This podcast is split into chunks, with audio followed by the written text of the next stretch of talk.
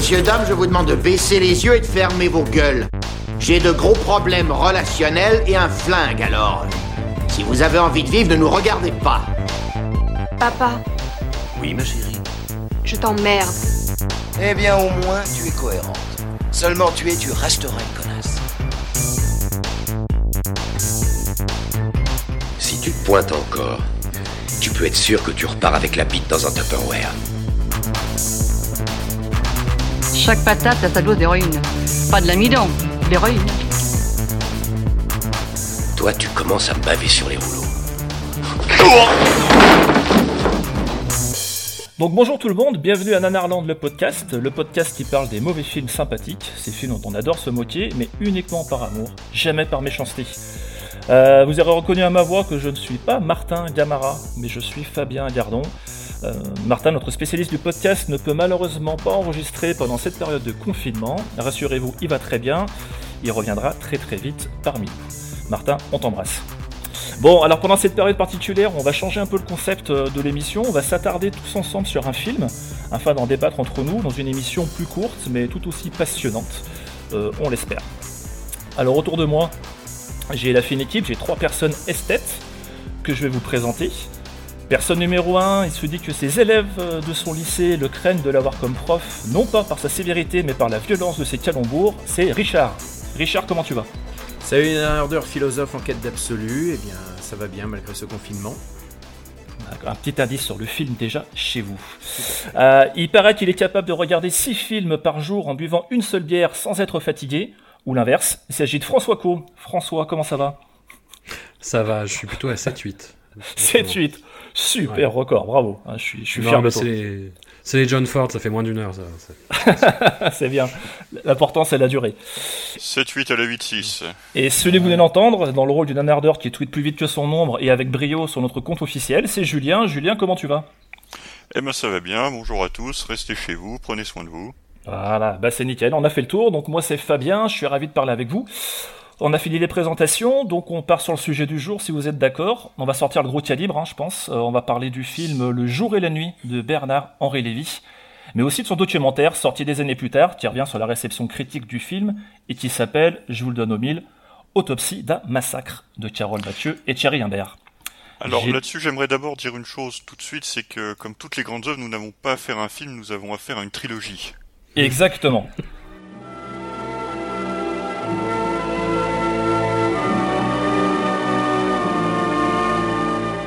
Vous êtes très fort, Philippi. Venir voir un vieil écrivain en bout de course. Venir lui offrir de ressusciter les êtres qu'il a aimés et leur donner sous ses yeux un corps, un visage, des gestes.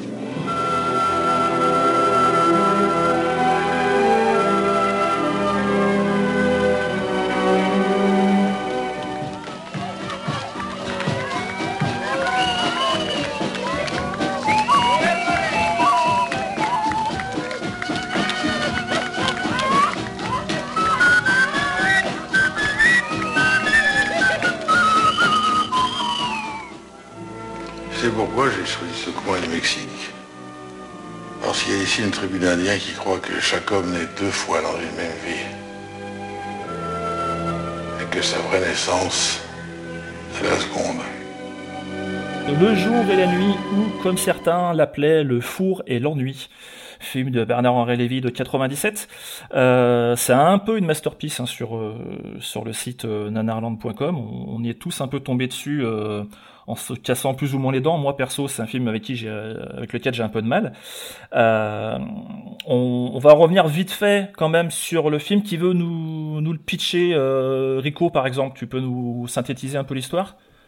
De quoi ça Euh, parle Alors je vais faire Le jour le, et la nuit? le pitch euh, très très rapidement. En gros, c'est euh, c'est un écrivain forcément génial puisque c'est Alain Delon euh, qui s'est retiré au Mexique euh, avec une soif d'absolu et qui vit un petit peu en ermite et euh, une équipe de, de cinéma veut tourner euh, le film euh, adapté du, du roman euh, qui a fait le, le, le succès donc du, du personnage euh, de- d'Alain Delon Et donc, euh, alors si je me souviens bien, donc c'est euh, Carl Zero qui doit jouer normalement, le producteur euh, qui doit mettre en place ce, ce pharaonique projet, avec comme actrice principale euh, qui doit incarner l'amour de jeunesse, euh, on va dire euh, imaginaire de- d'Alain Delon, en tout cas l'amour de jeunesse fantasmé dans son livre, c'est Ariel Dombal.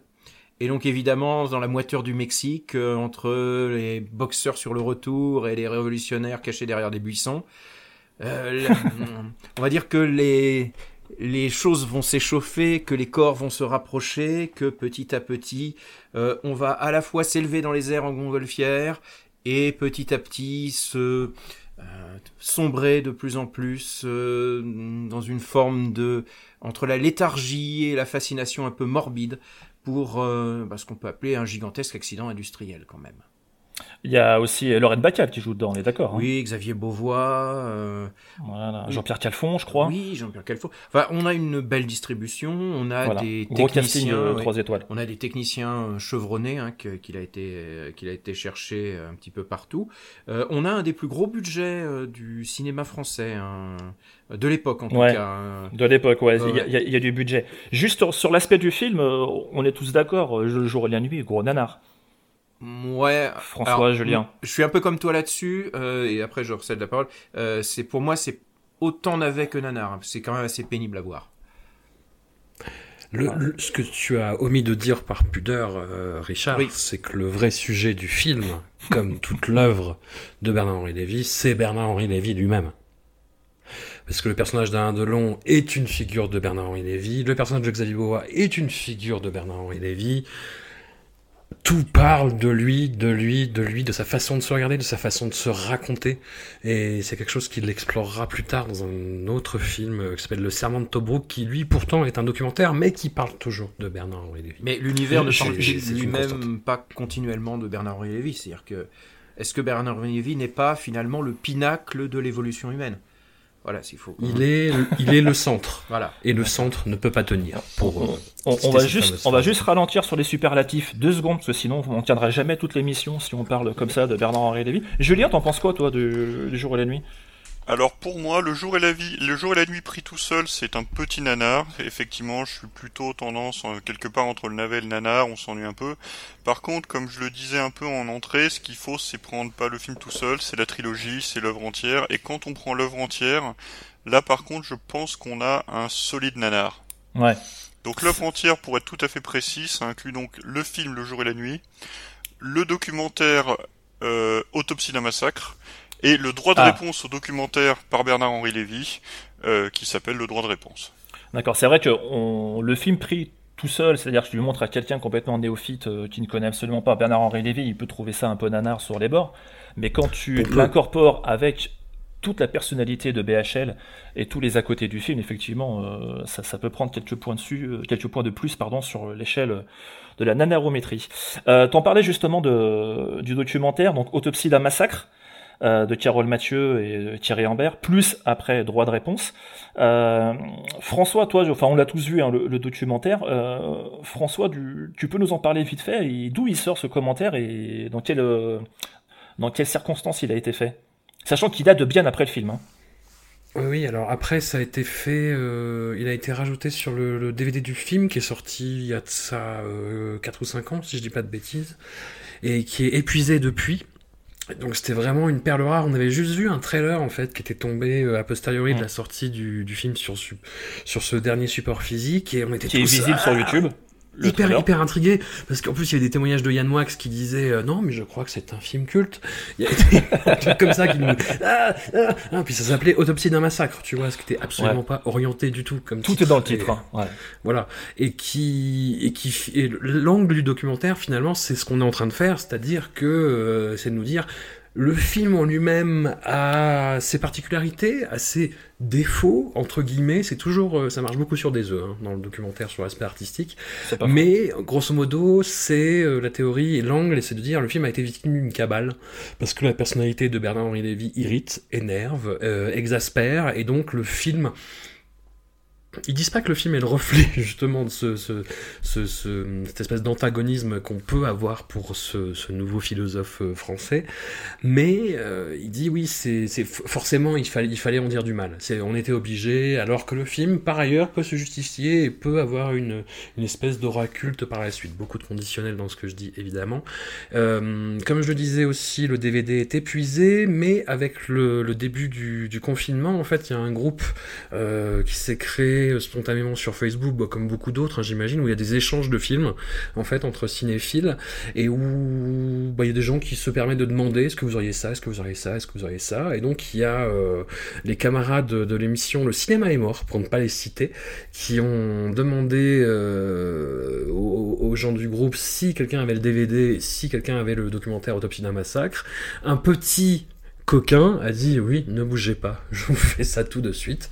Et c'est comme ça qu'on l'a récupéré après tant d'années euh, à, ne pas vouloir acheter le DVD en physique parce qu'il coûtait trop cher. Du coup, il avait euh, un peu bah, c'était la plus-value et les prix avaient un peu flambé. Euh, tu parles de cabale justement, Rico, Julien. Enfin, mais moi, je sais qu'à l'époque, quand le film est sorti, il s'est fait mais fracasser. On est d'accord. Ah bah, oui, oui.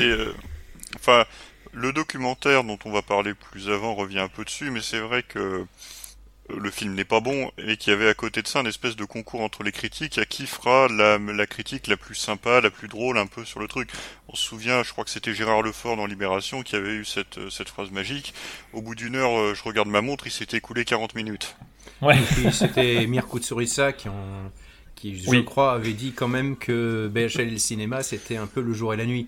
Donc euh, voilà, je crois que Mais ça, je pense que si vous tapez euh, Kusturica et euh, BHL euh, sur YouTube, vous, vous tombez sur cet extrait qui, je crois que ça date du Festival de Cannes, un truc comme ça. C'est où le Festival de Berlin C'était il y avait eu un hiatus dans sa filmographie à Kusturica et le journaliste lui demandait pourquoi vous êtes revenu sur ah oui. la, enfin, à la réalisation et il dit bah j'ai vu le jour et la nuit de Bernard-Henri Lévy et je me suis dit que ça pouvait que je, ma carrière ne pouvait pas en rester là. Voilà. on parle vite fait du, festival euh, de Berlin. Euh... On devrait peut-être, enfin, je sais pas, on devrait pas commencer peut-être par parler du film, non?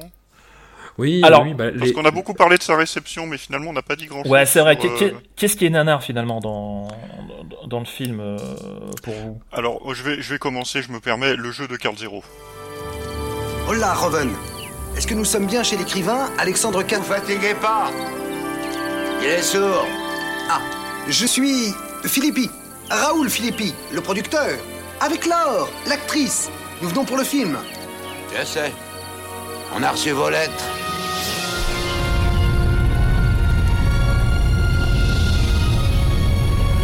Ah, il est là Monsieur Alexandre Monsieur Alexandre Philippi de Paris, avec Laure J'aimerais vous accueillir, mais il y a un vent de mer qui me pousse vers l'ouest. Ne vous inquiétez pas On va se débrouiller. Qu'est-ce que vous dites? Je vous entends pas. Je dis on va se débrouiller. Je vous entends pas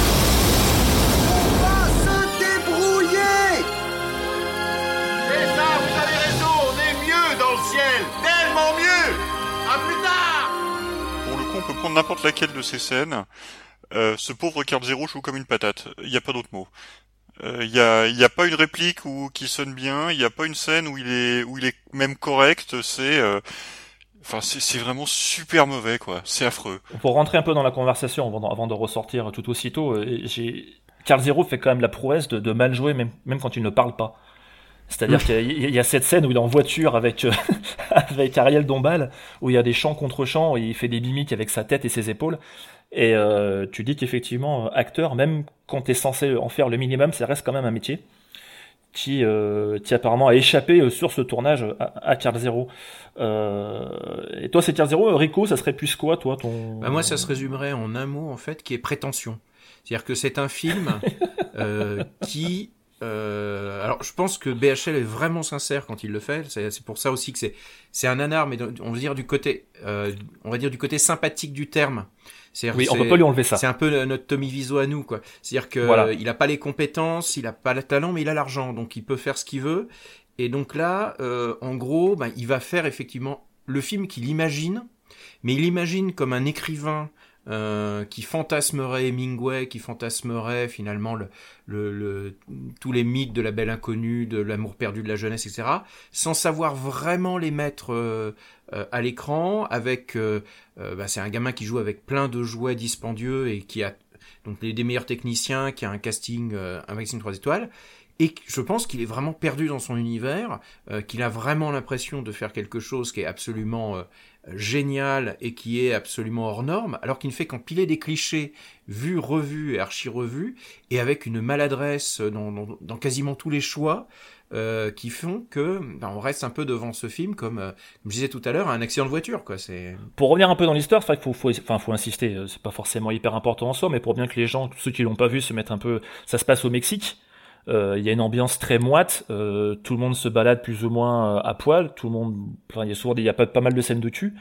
je veux dire, c'est un peu l'image de Bernard-Henri Lévy, quoi. C'est le mec qui se balade chemise ouverte, qui montre un peu son corps et qui en même temps fait l'archétype de, la philosophie à la française un peu pompeuse.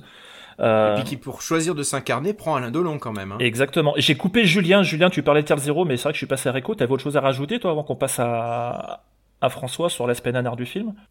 Non, enfin après il y a d'autres trucs, c'est-à-dire qu'il y a toute une sous-intrigue à base de révolutionnaires mexicains euh, qui est déjà assez rigolote en soi et El Gringo. Et quelque chose qui va devenir un peu un thème, c'est que ça devient encore meilleur quand vous regardez à côté euh, dans Autopsie d'un massacre, euh, Bernard-Henri Lévy dire, euh, enfin se, se rengorger pardon pas dans Autopsie d'un massacre, dans le droit de réponse. Droit de réponse. Bernard-Henri Lévy se rengorger de la de la maestria avec laquelle il a filmé le le, le Mexique d'aujourd'hui. Mais vraiment, il est très très fier de ça. Et quand on a vu le film, enfin, c'est pas possible de pas éclater de rire. C'est vrai. François, qu'est-ce que qu'est-ce qui t'a vraiment beaucoup aimé, euh, beaucoup plu, pardon, euh, dans, dans, ce film, euh, Le jour et la nuit? C'est la fascination malsaine pour la personnalité de Bernard-Henri Lévy, hein, tout, simplement. en fait, ce, ce, ce type est, est, incroyable. Il a un manque de recul sur son, sur sa contribution au monde, parce qu'on parle vraiment de ça. Hein. On est sur quelqu'un qui pense vraiment à avoir aidé euh, le passage du, 20, du, du 20e au 21e siècle, tu vois, quoi, enfin, qui, est une lumière à lui tout seul. Le, il y a, je fais juste une petite digression, mais il y a quelque chose, ce que disait Rico est, très vrai, en fait, sur, euh, à la fois sur euh, cette impression, ouais, de, de tout inventer au fur et à mesure, alors que tu n'enfiles que des clichés, mais c'est exactement euh, son œuvre philosophique, en fait. Et c'est son œuvre de ce que des proches après touristes engagés, c'est-à-dire de, de, de quelqu'un qui va sur des lieux de guerre, qui ramène des reportages qui sont toujours très biaisés, euh, très partisans, où il a limite pris sa position avant de partir en fait et de constater lui-même euh, sur le terrain. Et hum, oui je une petite digression sur son film Le Serment de Tobruk qui a été assez peu vu. Et hum, je pense et pour cause en fait je pense que des amis assez bienveillants autour de lui lui disent mais ne, ne sors pas ce truc et ne le montre pas parce que c'est si, si jamais ah, euh, tu je te coupe. des contrats rondes en fait. Je te coupe deux secondes hum, François. On, va revenir sur le Serment de Tobruk à la fin justement. Euh, moi je veux juste ah, revenir sur un truc. C'est il y en a d'entre vous qui ont déjà lu des écrits de Bernard-Henri Lévy pour le fun, j'ai envie de dire. Oui. moi j'ai lu sa critique de Cinéman. voilà, je parle de ses œuvres philosophiques. Il, il, était le de Yann Wax, dont il était le seul à avoir trouvé que c'était voilà, Yann Wax qui apparaît aussi dans le documentaire Autopsie d'un massacre et qui soutient euh, Bernard-Henri Lévy, bien évidemment. Alors pour préparer ça, je vous conseille quand même, enfin moi c'est ce que j'ai fait pour préparer un petit peu cette émission, j'ai été sur son site La Règle du Jeu, qui est en fait son site d'actualité ou avec quelques amis dont Yann Wax. Euh, il est, euh, il va un petit peu commenter l'actualité et en fait, euh, donc en gros, quand on quand on regarde, un sujet sur deux, c'est BHL en fait. C'est-à-dire que mhm. on voit quand même que le sujet principal de, de l'œuvre de BHL, c'est systématiquement BHL. D'accord. Et donc voilà, on, est vraiment sur cette et, et ce qui est le comment dirais-je s'il y a vraiment une expression qui qui décrit le mieux l'œuvre de BHL, je crois que c'est ce payer de mots. C'est vraiment ça, c'est-à-dire que il a, il a effectivement un style, hein, ça on peut pas lui lui enlever, qui fait qu'il est capable de dire tout et son contraire, tout et n'importe quoi, de défendre les trucs les plus indéfendables. Euh, il va défendre Polanski euh, contre vents et marées, il a défendu DSK contre vents et marées. Euh, il, est sur les, positions, on va dire, les plus réactionnaires qui soient, mais en le présentant comme étant, on va dire, le, le pinacle de la liberté individuelle, la liberté de penser. Ça se voit très très bien sur droit de réponse. justement, je trouve, euh, donc, dont il parle euh, dans, dans, dans, le documentaire, enfin le deuxième documentaire. On va juste, parce qu'il y en a qui ne le savent pas, en fait, il y a deux documentaires. Il y a Autopsie d'un massacre, qui revient un peu sur euh, justement toute la, la, la, réception critique. Et après, il y a un autre documentaire d'un petit quart d'heure qui s'appelle Droit de réponse, où là, c'est une interview de, de BHL tout seul pendant un quart d'heure. Mhm. C'est ça. Hein. Puis c'est absurde en fait, parce que c'est un droit de réponse à un documentaire qui, qui, qui lui est euh, favorable, mais à, à 90%. Mais oui Mais oui C'est absurde en fait. Le, le documentaire est un... Oui, et, et, le documentaire est un... Ouais, pardon. Le documentaire est un panégyrique, est entièrement fait à la gloire du film et de son réalisateur, et il se permet d'avoir un droit de réponse, parce qu'il apparaissait sans doute pas assez dedans, enfin, c'est... C'est son premier film, c'est très important un premier film, et c'est très important, c'est beaucoup plus important un premier film lorsqu'on s'appelle Bernard-Henri Lévy. Ça aurait été un metteur en scène moins euh, médiatique, une personne plus discrète, effectivement, je pense que les choses se seraient pas passées de la même manière. Mais là, il y avait tout. Ils avaient envie que ce film ne marche pas. S'il avait marché, je pense que ça aurait vraiment emmerdé énormément de monde. Ça dérangeait tout le monde que M. BHL, du jour au lendemain, fasse un film avec Delon, avec Lorraine Pacal et avec d'autres, et puis voilà. Les gens ont fait tout simplement leur travail, ce que lui n'a pas fait en allant sur un plateau de cinéma. Miss McCall, Mr. Uh, Delon, um, just wondering where, where, you. where you rate this film on your hit list? Is this near the top or near the bottom of your list? La critique a jugé euh, le film de Bernard-Henri Lévy, intellectuel, engagé et médiatique, qui se prend pour un cinéaste. C'est très très dangereux d'aller sur d'autres terrains. Les cahiers du cinéma ont dit le plus mauvais film de toute l'histoire du cinéma. J'aurais été ravi de jouer dans le plus mauvais film de l'histoire du cinéma. C'était l'occasion de lui régler son compte une bonne fois pour toutes.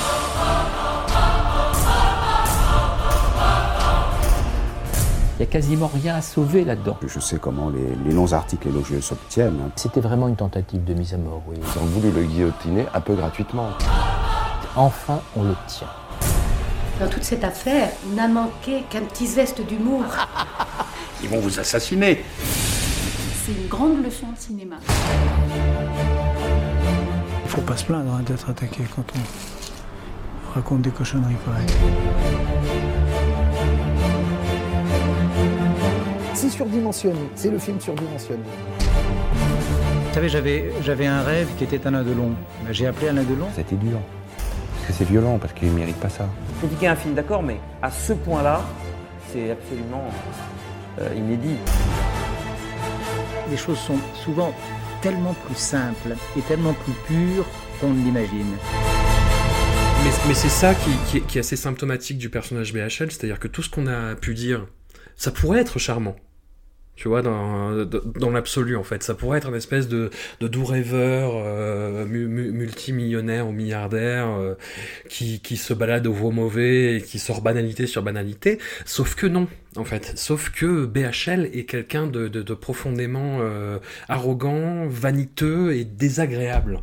Et moi, c'est ça qui me, qui me fascine. Et c'est peu de le dire, je trouve.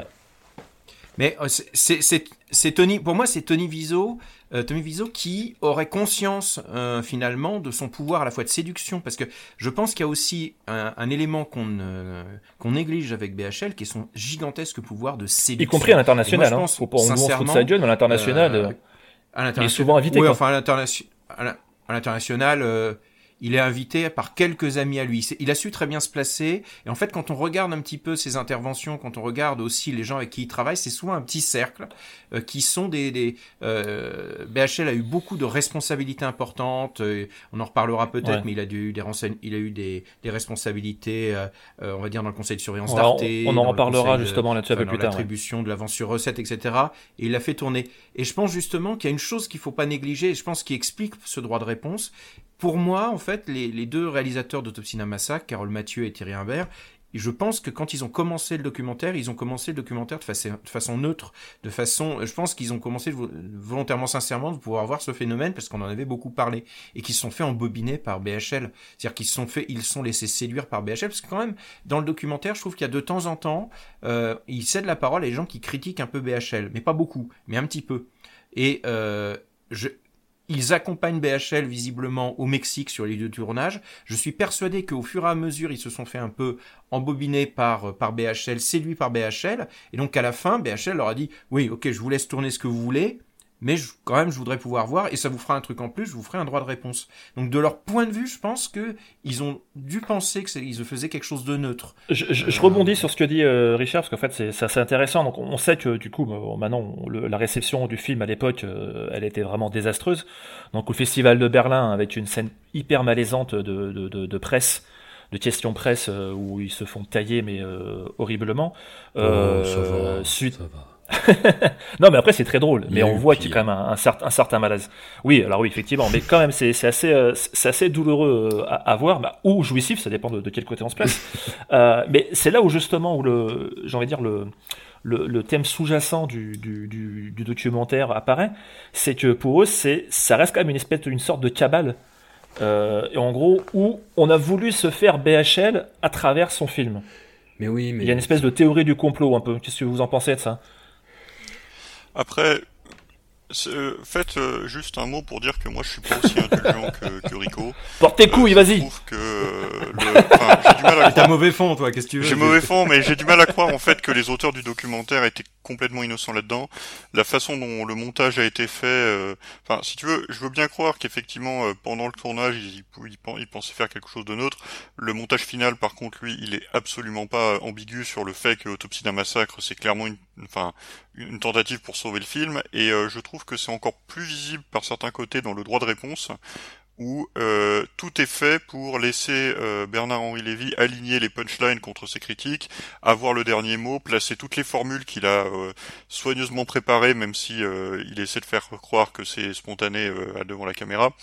et donc, enfin, pour moi, devant le résultat final, clairement, on a affaire à des gens qui, qui qui savait ce qu'il faisait et non. avec euh, un angle éditorial qui est qui est délibéré. Il n'était peut-être pas oh, le oh, même au début, mais ouais, il était celui-là oh, à la fin. ça s'appelle Autopsie d'un massacre. Sachant qu'on parle juste de la réception critique d'un film oui, et de son insuccès derrière, quoi. C'est-à-dire, c'est un massacre dont la seule victime a été finalement Bernard-Henri Lévy, quoi. Et, et, ce qui est fabuleux, c'est que même dans le documentaire, par moments, oui, ils sont, enfin, ils s'enfoncent encore par certains côtés. C'est-à-dire que tu as tous ces amis, les, les acteurs, les distributeurs, euh, le co-scénariste qui viennent dire euh, oui, c'est un film qu'on a jugé très sévèrement. Euh, vous savez, c'est un film qui a des qualités. euh, il a sûrement des défauts, mais il y a aussi des qualités euh, avec que, que j'espère qu'on verra avec le temps. Euh, et à côté de ça, il y a BHL Impérial, comme du granit, qui dit non, il a pas de défaut. C'est un c'est le chef-d'œuvre absolu depuis euh, depuis Orson Welles. Point. On rappelle juste deux secondes, c'est que le film euh, de Le jour et la nuit date de 97 et Autopsie d'un massacre c'est 2010. Hein. Hmm. Donc c'est 13 ans après.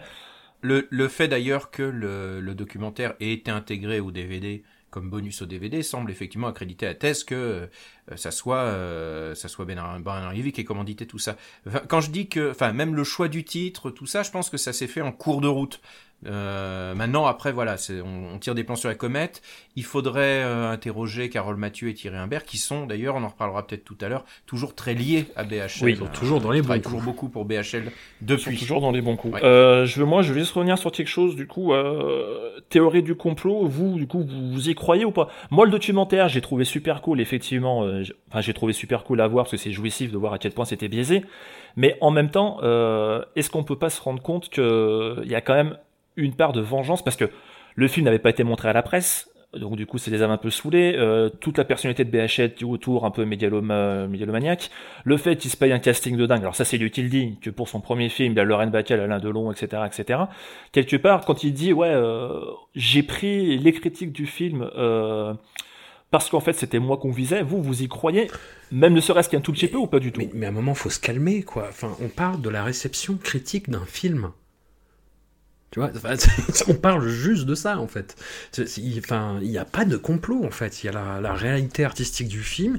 Il y a effectivement la personnalité de son réalisateur qui était très clivante, mais mais c'est tout. À un moment, faut arrêter quoi. C'est le. Mais BHL, c'est quelqu'un d'extrêmement susceptible. Il a eu, euh, il a été au cœur d'une affaire, euh, mais qu'il a lui-même provoqué. Hein. Il a écrit un livre sur euh, Emmanuel Kant euh, à, à, à, charge.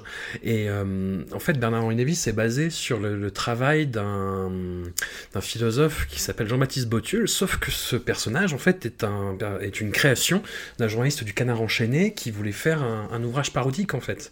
Et donc, BHL s'est servi de ce, de, de, de, ce personnage parodique pour euh, étayer sa thèse sur Emmanuel Kant et de fait révéler à quel point il est un pignouf. Et le... il y a une, une journaliste, bah, Aude Lancelin, du coup, pour, pour ne pas la citer, qui a, qui a levé ouais, le lien je me souviens disant, de cette histoire. hallucinant que, enfin, que, ce, que ce mec soit autant écouté et qu'il soit autant euh, vaseux sur ses raisonnements euh, philosophiques qui ne tiennent sur rien. Et BHL l'a très très très mal pris. Il a pris pour une attaque personnelle, il a encore crié au complot et tout, alors qu'il a juste fait une connerie. Tu vois Et là, moi je pense juste qu'il a fait un mauvais film qui a été reçu sèchement, mais ni plus ni moins que euh, la grande bouffe au festival de Cannes, que n'importe quel Lars von Trier au festival de Cannes, tu vois. Enfin, c'est un moment, faut se calmer, faut relativiser. Non, non, mais ça, je suis d'accord avec toi. C'est absurde. Ouais, ouais, je suis d'accord avec toi. Moi, je, passe, je peux passer plus à la place de Bernard-Henri Lévy en tant que réalisateur du premier film, qui, je pense, s'y attendait vraiment pas. À mon avis, il y croyait dur comme ferme. Faire, pardon, comme Mm. ferme. Et à mon avis, c'était pas la douche froide, c'était le bac à glaçons qui s'est pris, qui s'est pris sur la nuque. Mais toi. Non, mais pour lui, c'est- pour lui, c'est forcément un complot parce qu'il est persuadé d'avoir fait un chef-d'œuvre. Et qu'il n'a Voilà. aucun recul là-dessus et que le- le- l'opinion contraire n'est pas possible. Ça, c'est ce qu'il dit dans euh, Droit de réponse. Il y avait tous les signes de la cabale. D'ailleurs, c'était une cabale annoncée. Euh, il y avait. euh, Quelqu'un le dit dans le film, c'est vrai que tous ces articles se copiaient les uns les autres, ou en tout cas se citaient les uns les autres, qu'il n'y avait même pas la. la, plupart d'entre eux ne prenaient même pas la précaution de. ou n'avaient même pas l'habileté de feindre, d'avoir un point de vue original. Euh, la volonté de flinguer était totale le plus mauvais film de l'histoire du cinéma. Je, le dis à l'époque dans une de ces émissions que vous avez euh, euh, retrouvées, mais c'est vrai que je le ressens avec la même jubilation aujourd'hui euh, et, la même stupeur. Dire d'un film, quel qu'il soit, euh, quels que soient ses éventuels défauts, moi je crois qu'il y en a très peu des défauts dans ce film, mais dire que c'est le plus mauvais film de l'histoire du cinéma, ce qu'avait écrit à l'époque Serge Toubiana, mais qui était le sentiment dominant, euh, s'il n'y a pas une volonté de nuire, euh, s'il n'y a pas une volonté de détruire, s'il n'y a pas une volonté de, de, de discréditer définitivement l'objet, alors qu'est-ce que c'est? Faut aussi, euh, oui, il faut aussi se rappeler qu'il y a eu une méga campagne de presse avant. Dans la première partie du documentaire, ils, en parlent justement un petit peu. C'est que euh, BHL a fait chauffer tout son carnet d'adresses et a utilisé toute sa force de frappe, notamment sa proximité avec avec Pinot euh, et pour avoir, oui, avec l'attaché de presse qui parle à un moment, ouais, du, Ouais, ouais, du avec pour avoir des pleines pages, euh, euh, des, des, des pleines pages dans les journaux dithyrambiques, mais sans avoir vu le film en fait. C'était vraiment euh, un travail qui était uniquement euh, de, de- du, du travail, on va dire, de, de, promotion, euh, mais avec une force de frappe. Et puis c'était un des plus gros budgets du cinéma français de l'époque. Et ça, euh, c'est quelque chose aussi que, bah, qui est mal passé, quoi. C'est. Bah, on a parlé de l'avance sur recette ou pas? Non. Pas encore. Vas-y, bah justement, le budget de 37 millions, je crois, de 37 millions de francs. Oui, et qui, qui, qui, qui dirigeait le, qui dirigeait le, le comité de l'avance sur recette à l'époque? Bonne question, Euh, un- un- un- ah oui, je crois que c'est un philosophe. hein. Ouais, je crois que c'est un nouveau philosophe. certain monsieur Lé- Oui, c'est un, un certain monsieur Voilà. Lévy, euh, Bernard Henry de son prénom. Voilà, qui s'est donc octroyé plusieurs millions. 3,5 millions de francs. Julien. Voilà. Si je peux vrai. revenir un mot sur euh, sur deux choses, d'abord sur l'histoire de la question de la cabale et du con. Enfin, ce que ce qui est génial dans le droit de réponse, c'est que par exemple BHL dit euh, il n'y a pas eu complot, on ne va surtout pas verser dans le complotisme. Par contre, il y a eu cabale. ce qui est génial. Euh, et et j'ai Euh. pas de mal à croire, si vous voulez, que certains euh, journalistes euh, en fait, il y a eu, je pense qu'il y a eu un effet d'opportunité, c'est-à-dire que euh, c'est un personnage, comme tu dis, qui est clivant, que beaucoup, enfin, que beaucoup de gens euh, parmi dans le monde euh, médiatique et littéraire de, Paris n'aiment pas. Il fait une mère, enfin, il fait une daube. Bon, bah, on va en profiter pour se le payer, quoi. Mais ça ne veut pas dire que le film n'est pas une daube au début. Euh, et l'autre aspect, parce que j'ai noté un truc qui m'a tellement fait rire quand tu parlais du manque de recul de BHL et du fait que euh, il est persuadé d'être euh, euh, d'être un génie, euh, c'est euh, c'est un argument que sort euh, Yann Moix, le fameux euh, auteur de caricatures antisémites et de cinéman, Mm. hein, pendant le dans le documentaire euh, Autopsie d'un massacre. À un moment, il dit pourquoi est-ce que je pense que le film euh, est sans doute très bien? C'est parce que Bernard-Henri Lévy, c'est quelqu'un qui est très intelligent, qui est très profond, et lui, il aime le film, il pense que le film est bien, et donc forcément le film est bien. Ouais. Même si moi je le vois pas, même si vous vous le voyez pas. Ouais, on sent un peu le mépris quand même. Eh ben, Euh, tu sens l'argument bah- circulaire complètement débile, quoi. Bah, c'est surtout que ça a été le seul à défendre euh, ouvertement et bec et ongle euh, BHL, et BHL était le seul à défendre au cinéma et à dire que c'était génial. Et les deux travaillent l'un avec l'un chez l'autre, puisque euh, Yann Moix travaillait pour la règle du jeu, le, le on va dire le, le, le site internet de BHL, et puis pour les, les journaux aussi de l'écurie Pinot, quoi. Donc y a, voilà, c'est le serpent qui se mord la queue, mais c'est vraiment la France des réseaux. Ouais, On- on c'est- est là ça vraiment se voit dans ce- les ce dans les intervenants du doc en plus Richard quand tu Oui, il y a Carl Zero qui en parle, il y a Alain Delon qui en parle, il y a Yann Moix qui parle, euh, il y a beaucoup de critiques, il y a aussi le co-scénariste je crois, enfin le producteur. Mais euh, on voit que sur le le- le- l'image, enfin derrière euh, les figures d'Alain Delon et de Yann Moix, on voit qu'on a l'impression qu'il sort l'artillerie lourde, tu vois. En mode, euh, bah regardez, euh, j'ai avec moi euh, quand même un maximum de, de personnes, notamment des figures. Alors on va pas comparer Yann Moix à Alain Delon, mais on voit que c'est aussi un espèce de. S'il te plaît. Moi, j'ai eu l'impression en le voyant que j'ai envie de dire à, à BHL, c'est pas parce que tout le monde déteste son, ton film que ça veut dire que c'est une cabale. Je veux dire, si moi euh, je fais à manger pour mes invités et que je chie dans le plat, si tout le monde trouve ça dégueulasse, je vais pas leur dire qu'ils m'en veulent personnellement. C'est pas faux. Je pense qu'il est important de préciser à ce stade que le film est sorti en 95, que Nanarland a été fondé en 2001 et donc nous ne sommes pas dans le coup. Ouais. Euh, nous nous joignons à la cabale de façon très tardive et on ça. espère quand même que ça nous verra quelques, que ça nous vaudra quelques invitations VIP ici et là, mais bon, euh, voilà. Personne, personne l'avait vu en salle de toute façon. Moi, j'ai jamais vu en salle. euh, Ah non, Rico bah, non plus, je pense non, pas. Comme tout le monde, hein, comme les spectateurs. euh, Ah bah j'avais 11 ans donc. Euh. Euh, on, on revient vite fait sur les scènes euh, du documentaire où il, il- il retourne sur les lieux de tournage euh, au Mexique. Ah oui, ah oui, où ça- où une scène, chaque scène après l'autre, t'as un bouton de sa chemise qui se détache. C'est génial. il commence boutonné jusqu'en haut et jusqu'au nombril. Et c'est marrant parce que jusqu'à la, à part la toute dernière s- scène de fin où il fait réciter un, un dialogue coupé à Ariel Dombal, euh, on voit Ariel Dombal, mais elle apparaît absolument pas dans le doc. Elle parle pas. Quand ils sont au Mexique, elle est toujours en arrière-plan, donc vraiment on la voit à peine. J'étais surpris qu'on qu'on la voit parler aussi peu euh, sur le documentaire. Je sais pas si c'est voulu ou si c'est elle qui a refusé. Mais Ariel Dombal, limite, si elle apparaît pas à la fin, on se demande, euh, on se demande si elle est là ou pas, quoi, quand ils sont au Mexique. Est-ce Enfin, je sais pas Ariel si Dombal l'a est choqué. pas euh, insuffisamment contrôlable, euh, surtout à l'époque où, euh, enfin, je veux dire que Ariel Dombal c'est un caractère et euh, alors je sais plus de, est-ce que euh, elle risquait pas justement de- d'en dire un peu trop ou d'être euh, euh, voilà, d'être d'être peu contrôlable. Je sais pas. Je, je ne sais pas. Complotisme. Mais je sais Bah, bien. risquer je de sais dire- Non.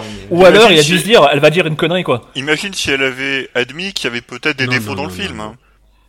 Moi, je pense qu'elle, euh, il, il s'est dit, euh, peut-être pas, pas, pas qu'elle allait dire une connerie, mais qu'elle allait lui voler la vedette. Ah, c'est pas impossible. Ça. Je pense que c'est une meilleure piste. Oui. ouais. Oui, oui, elle, elle allait prendre un peu trop la lumière. Et moi, voudrais, je voudrais qu'on parle un peu d'Alain Delon. Mhm. Euh, parce que déjà, dans, dans Oui, le- si tu veux. Dans le...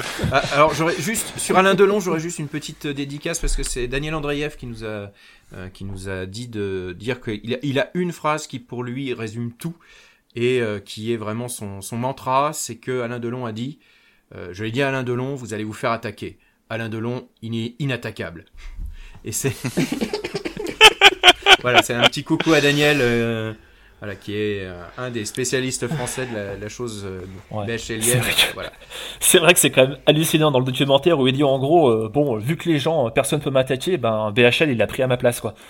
Genre, euh, voilà, je suis un peu le. Oui. Voilà, ça, ça récoche sur moi. Moi, j'ai eu des critiques mensuellement, non, correct, mais normal. Il y en a peut-être un, à pas à cause de moi, mais à cause de Bernard, qui qu'est-ce que Delon a été faire dans cette galère? Parce que c'était une attaque pour Bernard, sur Bernard. Moi, on- on- professionnellement, on m'a rarement attaqué, on ne peut pas m'attaquer. Alors on, le, tourne à sa façon en disant, mais qu'est-ce que Delon va faire dans cette galère? Mais c'était contre Bernard, c'était pas contre moi. Parce que finalement, ça a dérangé tout le monde que M. BHL, du jour au lendemain, fasse un film avec Delon, avec Lorraine Tacal et avec d'autres, et puis voilà, c'est ça. Et s'il recommence l'année prochaine, ce sera pareil.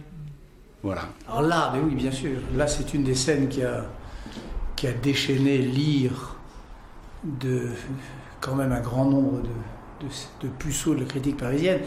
Là, il y avait un moment donné, c'était supposé être la chambre de, de l'or, c'est-à-dire d'Ariel, et elle enfilait son maillot. Non, elle, oui, elle, elle se déshabillait au fond. Elle enlevait sa culotte et son soutien-gorge à la fenêtre.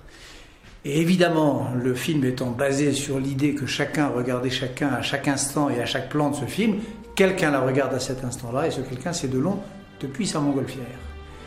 Et cela a déclenché, par exemple au Festival de Berlin, des insultes incroyables et Ariel a dû répondre de cette scène devant une meute de journalistes déchaînés.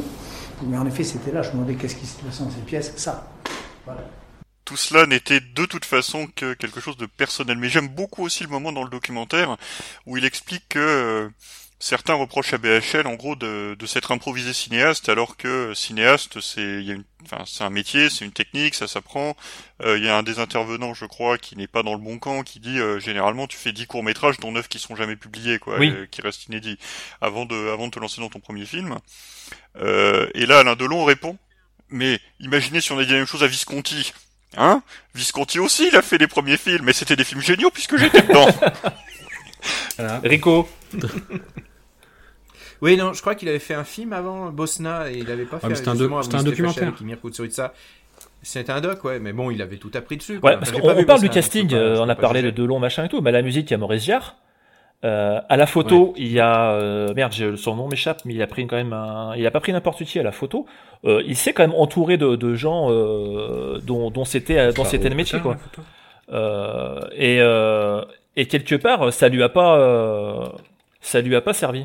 Le, problème, euh, ouais, le, le problème essentiel, c'est que, euh, ben, comme, on, comme on disait, hein, t'as beau avoir tous les ingrédients pour faire une pièce montée, si tu sais pas faire une pièce montée, tu vas avoir, euh, au mieux, une crème renversée, quoi.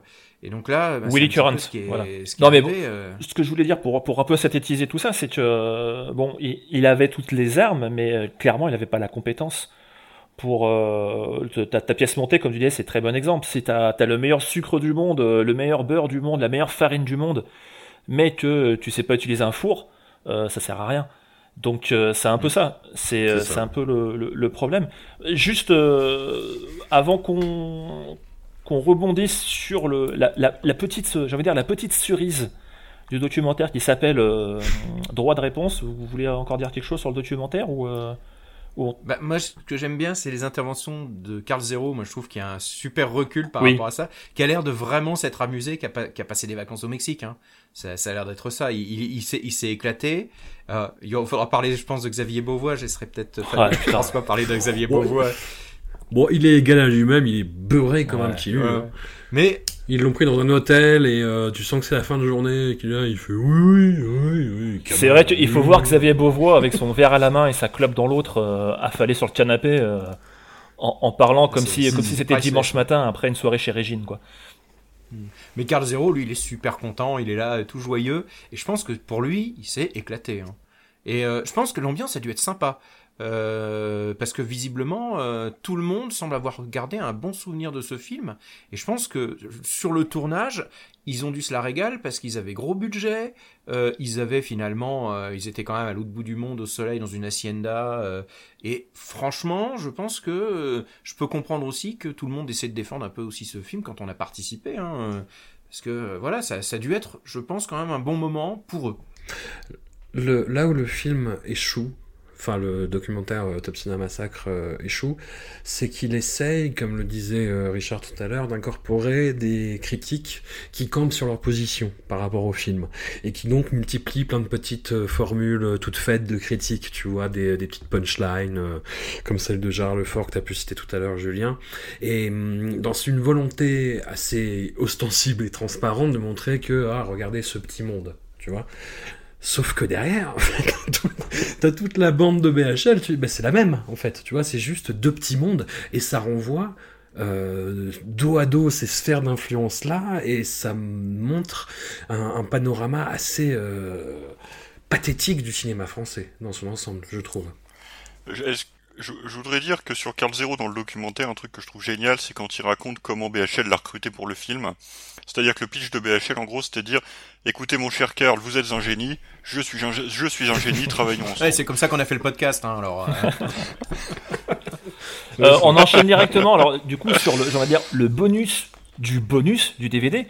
C'est donc euh, autopsie, euh, non, c'est droit de réponse. Donc alors c'est Bernard Lévy qui parle face cam euh, devant euh, le- les, réalisateurs du documentaire pendant un quart d'heure, avec des questions qui sont sous forme de carton incorporé, genre alors pour vous Cabal, euh, pour vous c'était un bon film, est-ce que vous regrettez? Donc on n'entend pas du tout la voix des journalistes et donc euh, c'est un monologue quasiment de, de 15 minutes de, de BHL qui du coup répond au documentaire qui du coup euh, totalement positif, enfin pas totalement mais grandement positif sur lui, comme si en rajouter une dernière fois, comme si vous voulez rajouter une petite couche de, de crème chantilly sur un sur un gâteau déjà un gâteau déjà très très beurré.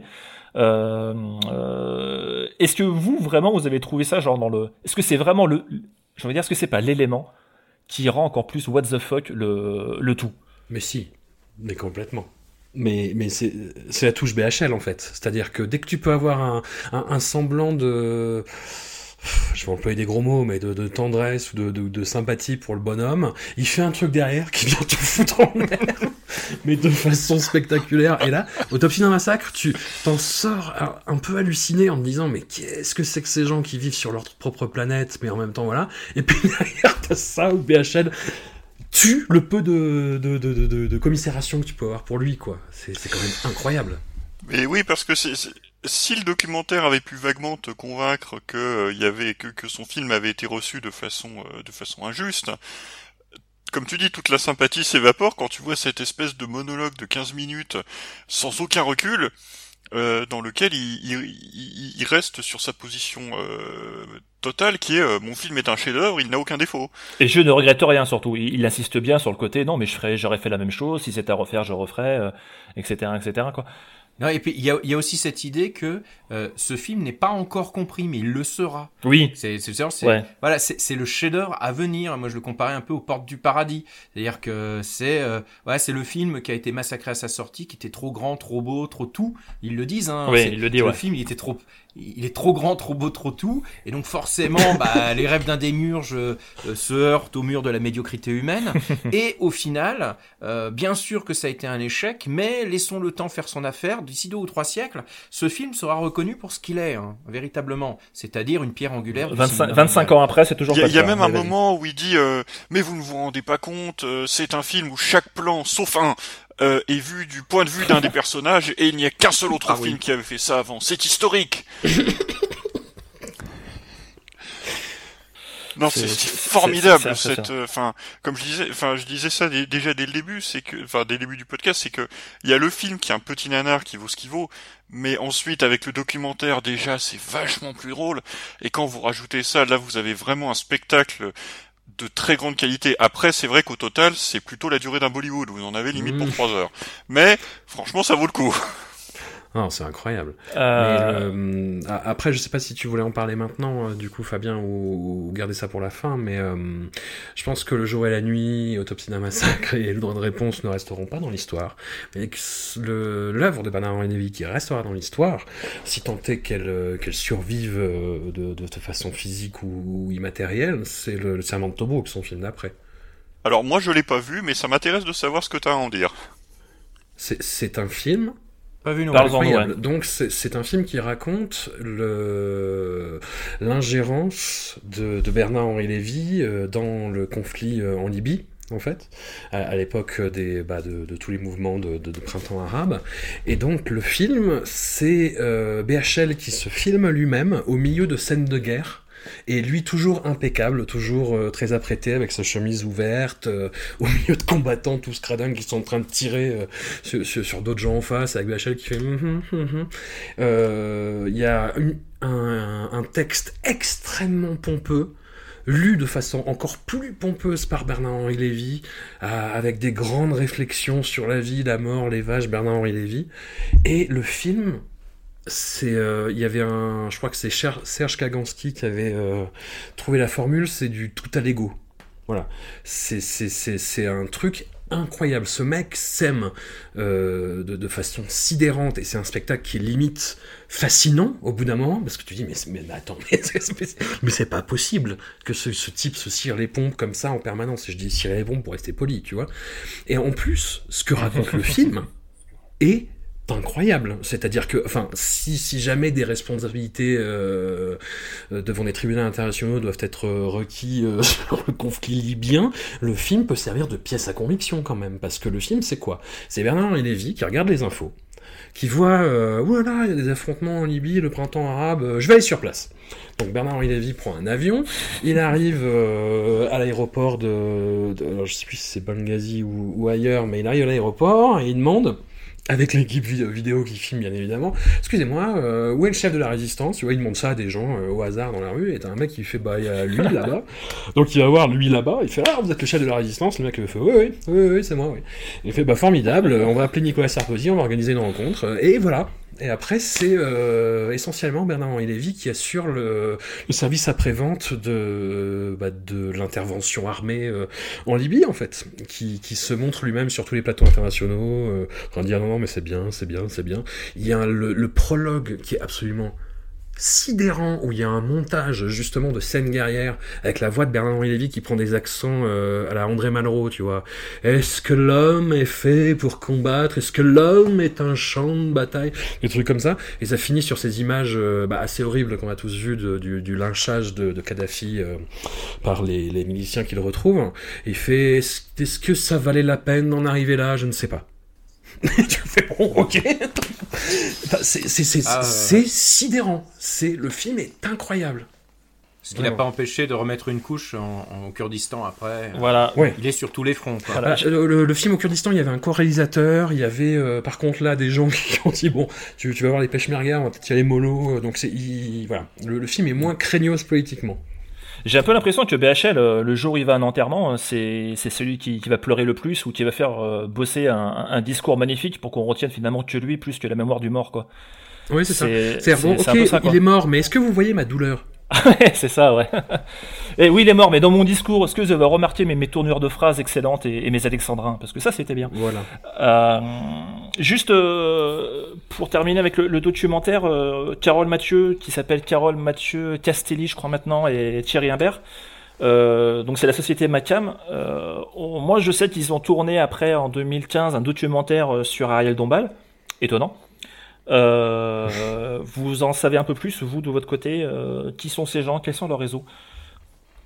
Euh, bah, moi j'ai un peu regardé leur Facebook en fait. J'ai été un peu chercher ce qu'ils avaient fait. Ça, c'est bien, site, ça. Ils ont un Facebook. Ça, c'est de l'investigation, J'ai fait du travail d'enquête. Moi je suis un, Eh ouais. je suis la cellule investigation. C'est un peu le Brice Couturier de Et Nanarland, oui, un petit peu. Voilà le Ali Badou de. Mais bon. Mais bon, euh, plus sérieusement, donc c'est une boîte de prod qui est curieusement délocalisée au Portugal. Alors euh, est-ce pour, euh, on va dire le, le climat, le climat de travail, le climat fiscal, je ne sais pas. En tout cas, ils produisent beaucoup de clips. hein. Ils ont produit notamment des clips de Natacha Saint-Pierre, hein, euh, coucou Giga Music. Euh, donc ils ont un bon carnet d'adresses. Et ils ont beaucoup participé à des documentaires euh, d'amis de, de BHL. Notamment, ils ont fait toute une doc, un doc effectivement sur Ariel Dombal. Et ils ont participé à un film récemment qui s'appelle Alien Crystal Palace. Ah bah Je voilà. sais pas exactement ce qu'ils ont fait, mais ils ont visiblement fait partie de l'équipe technique. Euh, probablement, euh, ils ont dû s'occuper du euh, peut-être d'effets spéciaux, de montage de de vignettes promotionnelles, mais en tout cas, ils sont toujours très très liés à, on va dire, à toute l'équipe, euh, toute l'équipe BHL, quoi. D'accord. Euh, pendant qu'on y est, là, je, je, je rebondis sur Alien Crystal Palace. Euh, en fait, il y a une espèce de. Est-ce qu'il n'y aurait pas une, une espèce de, de, de, de BHL Universe? J'ai envie de dire. Tu veux dire la gauche caviar cinématique univers Ouais, mais est-ce que du coup, c'est un peu comme la, une BH Exploitation, genre si on met Alien Crystal Palace, cinéma, euh, Cinéman, pardon, excusez-moi, hein, euh, le jour et la nuit, euh, on peut rajouter doute. Je mettrais même doute plutôt que Cinéman, à mon avis. hein. Ouais. Dans- Attends, là, on est en train de faire la programmation de la prochaine Une Nanarland. Voilà. Mais je pense- Vas-y, faites, faites vos offres. Euh, Mais ouais, je suis, enfin, tu, tu peux, tu peux enchaîner effectivement. Encore une fois, le jour et la nuit. Enfin, euh, faut pas le voir tout seul. Faut vraiment le voir avec le documentaire. Oui, euh, oui, carrément. Et le et le droit de réponse euh, derrière, même si vous n'êtes pas obligé de tout faire en une seule fois. Euh, mais faut les voir ensemble. Euh, doute, vous avez vraiment la même ambiance de prétention euh, totalement délirante. Euh, Et après, qu'est-ce qu'on pourrait avoir pour euh, pour compléter ça? Écoutez, euh, je sais pas trop, euh, mais euh, on va on va chercher, on va peut-être trouver des idées. Voilà. Bah, moi j'avais pensé à Sœur d'armes de Caroline Forest. Ah oui. Vu, sorti hein. aussi l'année J'ai dernière. pas vu, et ouais. Qui, est, Ouais. qui publie régulièrement chez la règle du jeu, etc. Qui a eu droit, je crois, à des, euh, on va dire des une couverture plutôt favorable des des, Oui. des journaux de, de l'équipe de, un petit peu autour de BHL, qui a eu, euh, qui je crois a fait aussi, on va l'émission de Ruquier où BHL a un peu aussi euh, avec la Yann Moix qui était qui était présent, il avait un peu aussi son rond de serviette. Euh, bref, euh, voilà, il y a, il y a une. euh, Vous l'avez vu, Sœur d'armes Non, mais je sais qu'il s'est un peu fait oh, chahuter. je euh, vous le conseille, mes amis. Je vous le conseille. Oh là là. Oui, oui, oui. Non, Il y a, c'est- il y a- il y a- je- il y a- il y a juste, je crois, c'est une critique de France Inter que j'avais vue, où euh, je sais plus qui disait ça, il disait euh, les femmes kurdes n'ont pas mérité ça. en parlant du film. Non, non, Ah puis le... il y avait un film d'Eva Husson, euh, les, le... je sais plus, Les Filles du Soleil, je crois que ça s'appelait. C'était un sujet Oui. qui était évoqué aussi dans la saison Les 4 Filles du de Soleil, Héros et oui. Légendes. Et, euh, et, et voilà, et, et le film de Caroline Fourest, en fait, c'est le. Mais c'est je c'est pas une interprétation, c'est elle qui le dit euh, comme ça, c'est dans sa note d'intention. Elle a voulu euh, valoriser le combat de cette femme en faisant un spectacle euh, hollywoodien. Et donc, faut vous imaginer. Le film d'Eva C'est Husson. quoi C'est c'est où porté le- disparu. Ouais. C'est c'est plus euh, de, à la 13 Hours, en fait. euh, cette veine de Michael Bay, tu vois. D'accord. Mais avec des dialogues un peu sacerdotaux, euh, euh, et puis des, des bonnes phrases, tu vois. Des, des, des- des petites punchlines. Bon, tout ça, tout ça nous, nous permet justement de, de, de développer un peu, un peu cet univers, comme ça, ça donne des, des idées aux gens pendant le confinement. Ce qui est, ce qui est, ce qui est assez hallucinant, c'est qu'à chaque fois, ces films se plantent, euh, sortent soit de façon confidentielle comme Doute ou Alien Crystal Palace, soit sont des fours, genre Cinéman ou Sœur d'Armes, que c'était un des gros fours de l'année dernière. Et à chaque fois, c'est un Euh, complot. Et pourtant, non, c'est pas ça, c'est que c'est pas, c'est que c'est à chaque fois ça redémarre, quoi. C'est-à-dire que Oui. même euh, sur des échecs aussi importants que ça, il n'y a pas de remise en question, il n'y a pas de, voilà. C'est des gens qui se pètent la jambe et qui continue. continuent de marcher, en fait. Je suis pas. Alors, je vais quand même mettre un petit bémol. C'est vrai pour BHL, pour Yann Moix. Je pense d'abord que ça y est, c'est fini avec l'histoire des, Oh non. de ces caricatures Oh que non, il est chez Hanouna maintenant. Oui. Non, mais en tant que réalisateur. oui. Et, et en fait, euh, sur Cinéman, euh, pour le coup, euh, lui-même reconnaît que euh, il s'est planté. Après, il explique sur tous les tons que c'est pas entièrement, que c'est pas de sa faute, Ouais, euh, ouais. mais il reconnaît que c'était que, que la fin c'était une plantade. On parlera de Cinéman peut-être dans une, dans, dans une autre émission, parce que du coup, on va beaucoup, Ouais, beaucoup dégraisser. Une, émission Cinéman, euh, ça pourrait Par être exemple. Euh, on va terminer. à ce moment-là. Voilà. Ouais, On- je, on- je vois aussi. On, oui. voit, on voit très bien. Euh, juste Je vois euh, très bien l'invité. pour terminer, euh, parce qu'on a fait un peu le tour, vous, vu qu'on est sur une partie documentaire, ce qu'on n'a jamais vraiment fait encore sur Nanarland, vous avez des documentaires nanar euh, ou sur des films nanar plutôt Oh, Pumping Iron 2. Pumping. Iron 2, alors ça c'est La- un documentaire VF nanar. de Pumping Iron 2. Voilà. Est-ce Donc, que sur le retour avez de Schwarzenegger au culturisme, c'est. Voilà. Il y a, moi, je peux conseiller euh, Best Worst Movie, qui est un documentaire sur le Troll 2. Alors, qui n'est pas un documentaire nanar, mais qui est un documentaire sur le nanar, euh, qui est très très bien fait et qui est super euh, super sympa à voir. Euh, Rico, Julien, vous avez une idée ou je vous prends de court Oui, moi je, je pensais au film euh, La recherche de Wang Wang, The Search of Ah. Wang Wang d'Andrew Leavold, Exact. le documentaire que- qu'il a été faire euh, aux Philippines sur le, sur le cinéma sur le cinéma philippin à la recherche justement de, de Wang Wang dont on n'a jamais trop parlé. J'ai Wang Wang, qui est donc un acteur nain, philippin. Un acteur nain qui jouait les super espions aux Philippines. Voilà, les sous-agents. Et euh, voilà. Et en fait, c'est c'est c'est un, un Australien qui a dédié un peu sa vie à ça, qui a été recherché euh, vraiment le cinéma populaire Super euh, intéressant. philippin et toutes ces figures. Et c'est vraiment extrêmement intéressant. ouais. Julien Moi, je vais recommander Eurociné 33 Champs-Élysées, Mmh. euh, Ah qui oui. est un, un- un La fierté documentaire sur euh, une firme de production française qui a été une énorme pourvoyeuse de nanars euh, pendant euh, les années euh, 60, 70, 80 et même, je pense qu'ils ont même été dans les années 90, 2000. Euh, des gens qui, une, enfin voilà, c'est des gens qui ont fait, euh, enfin qui ont fait énormément pour le nanar français. Euh, et le documentaire, euh, c'est de, rappelez-moi qui est l'auteur. Christophe Euh, Bier. Christophe Bier, ouais, c'est ça. Euh, ça fait, fait un très bon boulot pour euh, raconter ça, raconter les différents genres, les différents styles, et puis euh, plein d'anecdotes sur comment étaient faits les tournages dans une boîte de, dans, dans une société de production qui est vraiment le tout en bas de l'échelle des budgets. donc voilà, Eurociné 33 Champs-Élysées. Bon, bah c'est nickel, c'est noté. je pense qu'on a fait le tour. On peut dire clap de fin. Euh... juste une dernière petite recommandation copinage qui est pour en fait c'est donc c'est Dominique c'est le patron de Nanarland hein, qui vient de participer à un épisode de, de VHS et canapé euh, le podcast VHS et Canapé. Voilà, le podcast VHS et Canapé où il parle de l'extrême préjudice de Walter Hill.